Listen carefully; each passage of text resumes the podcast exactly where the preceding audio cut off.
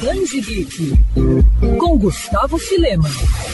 Um dos personagens mais conhecidos do universo das aventuras do Homem-Aranha, Venom vem fazendo algum tempo seu próprio caminho, como se já não bastasse diversas sagas nos quadrinhos que tiveram Simbionte como personagem principal, além de um título próprio que vem colecionando críticas positivas, o anti-herói agora se consagra na bilheteria do cinema. Pois é, a continuação do longa lançado em 2018, Venom Tempo de Carnificina, está sendo responsável por recordes no cinema brasileiro, incluindo as pré-estreias, o filme fez mais de 3 milhões de reais na bilheteria no dia da abertura, melhor número desde desde o início da pandemia, em março de 2020. Além disso, o Dia das Crianças foi o maior dia de bilheteria dos cinemas desde meados de fevereiro do ano passado. Na trama, Ed Brock tem que lidar com o surgimento de Cletus Cassidy, o Carnificina, vilão que tem origem ligada a Venom e já deu muito trabalho ao anti-herói e Homem-Aranha nos quadrinhos, principalmente na década de 90.